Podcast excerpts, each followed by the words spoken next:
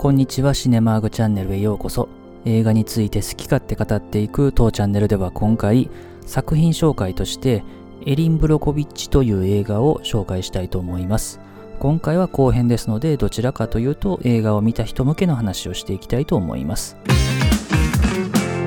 まずこの映画のタイトルにあるですねモデルとなったエリン・ブロコビッチですけれどもこの映画のようにですね魔法科大学を出ていないにもかかわらず PG&E への訴訟と多額の賠償金を勝ち取るのに貢献をした女性なんですねでこの PG&E っていうのは、まあ、ヒンクリにある工場においてですね発がん性の物質である六角ロムを使っていたと。で、まあ、そのことによる健康被害を訴えるという裁判で、1952年から1966年までの間にですね、この六角ロムを錆の防止のために冷却等に使っていたと。で、地道に活動した結果と、あとは映画の終盤にですね、まあ、ナンパかと思ったらですね、実は PG&E からですね、破棄を命じられていた文書を持っていたというですね、元工場で働いていたチャールズというところでできますけれども、まあ、実在の人で、役名はね、また変わってますけども、まあ、こういうこともあって、多額の賠償金を取ることに成功したと、まあ、いうですね、サクセスストーリーになってますね。で、以降もこのエリン・ブロコビッチさんはですね、環境に関する裁判とかにも携わっていて、で、この映画でもジュリア・ロバーツが演じて少しだけ描かれますけども、まあ、彼女もですね、クロムによる中毒になってるんですね。で、実際入院もされてるらしいんですけども、まあ、その部分については描いてはないですね。あと撮影自体もですね、この映画カリフォルニアではやってるんですけども、ヒンクリではやってないんですけどね。ただ、まあ、ヒンクリーの地元の人もエキストラとして参加させることによって、まあ、よりリアリティを持たせるような形になってるということですね。で、この PG&E という会社なんですけども、パシフィックガスエレクトリーカンパニーの略なんですね。で、映画の中でセリフでも出てきますけども、カリフォルニア州のサンフランシスコに本社を置いている、まあ、電力だったり天然ガスの関連会社なんですね。で、この映画の翌年にあたる2001年に1回破産してるんですね。で、カリフォルニア州が、まあ、事業を救済をしたんですけども、また2019年ですね、大きな山火事の原因を作ったとして2度目の破産をしているということで、まあ、結構闇の深い会社の感じがしますね。で、この映画にあのジョージというですね、アーロン・エッカートが演じた男性出てきますけれども、これにも一応モデルがあるんですけども、まあ彼はですね、その後、エリン・プロコビッチは2人ね、別れた旦那がいるって話出てきましたけれども、そのうちの1人と、実は彼女はエド・マスリーと関係持ってたんじゃないかみたいな感じで、なんかいろいろ裁判を起こそうとしたりですね、してるような人物で、まあ、なかなか映画ではいい人物で終わりを迎えてますけども、まあ現実はそうではなかったみたいですね。で、この映画に出てくる話なんですけども、エリン・ブロコビッチの本人によると、98%から99%正しいというふうに言ってますね。で、異なる点で言うと、最初に交通事故あった時に弁護してくれるのはエド・マスリーではないっていうところと、あとはですね、ミスコンで優勝したって話出てきますけれども、ウィチタではなくて、ミス・ファシフィックコートっていうので優勝してるっていうところが違うぐらいらしいんですね。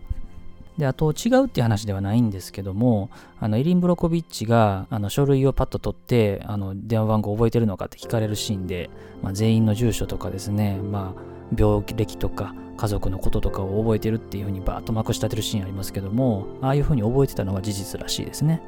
というのも、彼女は失読症だったらしくてですね、もう覚えるしかないということで、まあそういう風に頭に入ってたっていうことなんですね。で、このエリン・ブロコビッチ本人なんですけども、映画にちょろっとだけ出てきてますね。あのレストランで食事するシーンでですね、まあ、ジュリアという名札をつけてですね、少しだけ登場してるっていうのと、あとレストランで子供と食事するシーンの後ろにですね、あの弁護士のエド・マスリーもちらっと映ってると、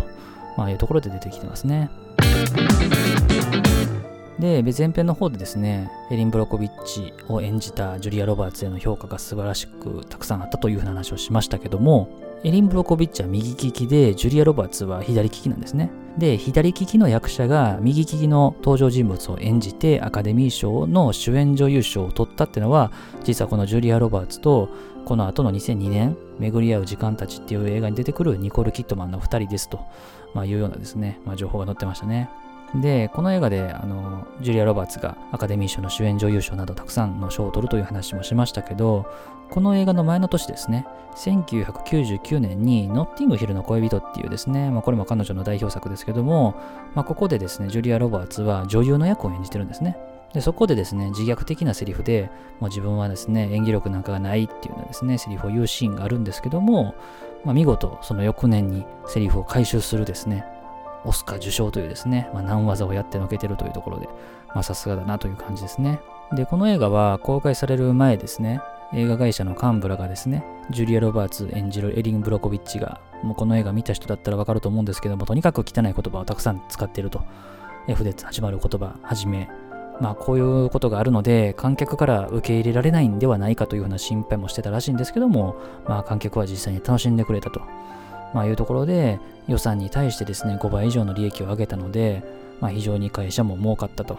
で、ジュリア・ロバーツが、あの、ちょっと太った女性に対して言うセリフっていうのが、まあ割と有名というか、なってるんですね。で、最後にちょっと感想じみた話なんですけども、前編の方でもこの映画は法廷ものではないですよという話はしました。あくまで法律ものという感じの言い方をしたんですけども、法廷ものとして見ると多分カタルシス得られづらい映画ですよね。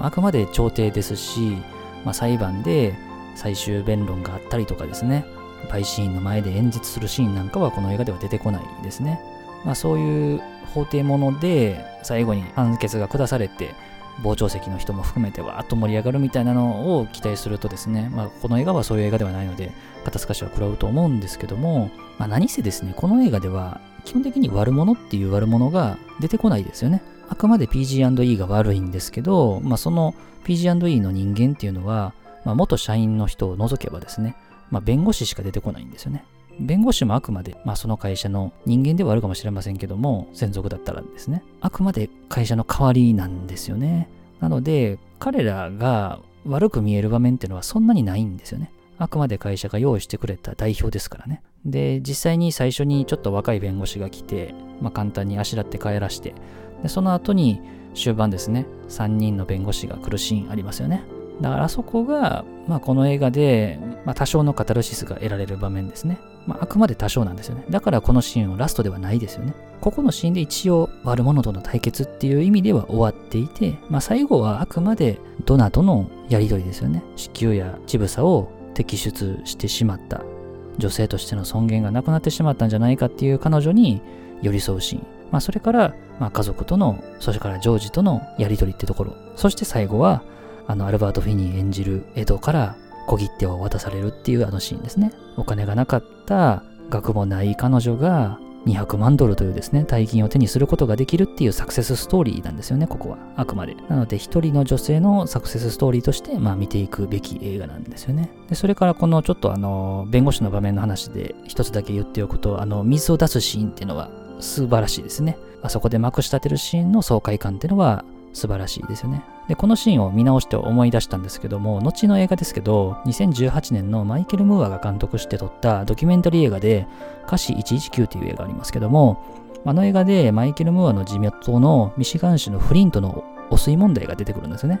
で、そこにオバマ大統領がやってきて、まあ、その土地の水を飲むっていう場面で、まあ彼はがっつり飲むんじゃなくてですね、そのコップにちょっと口をつける程度だったんで、がっかりさせられちゃうっていう場面があるのと、あとは、まあ、水質が改善したって、まあ、市長が言ってて、その市長に水飲んでくださいって言って、あのコップの水持っていくっていうシーンで断られるっていうシーンをですね、ちょっと思い出したりして、まあ、汚水問題っていうのは結構、まあ、日本もそうですけども、まあ、アメリカでも闇が深くて、まあ、このフリントではですね、まあ、鉛が問題だったっていうところでしたけどね。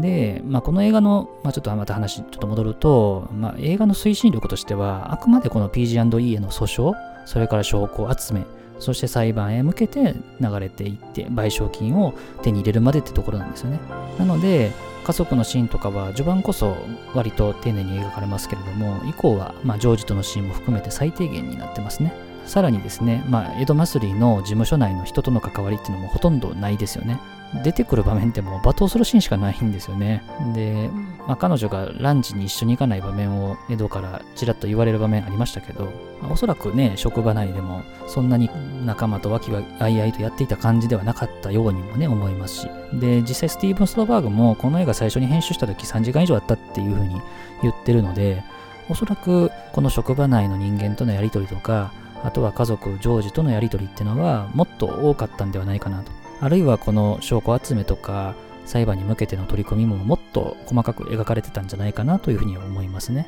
で、おそらくカットしたからかですね、結構中盤以降は割と駆け足になってる部分感じるので、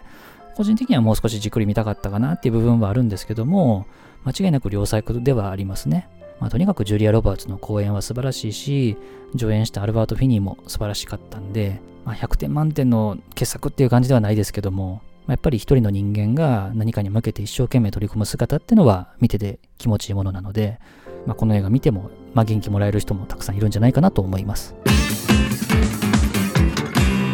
ということで今回は作品紹介として2000年のアメリカ映画エリン・ブロコビッチを取り上げました。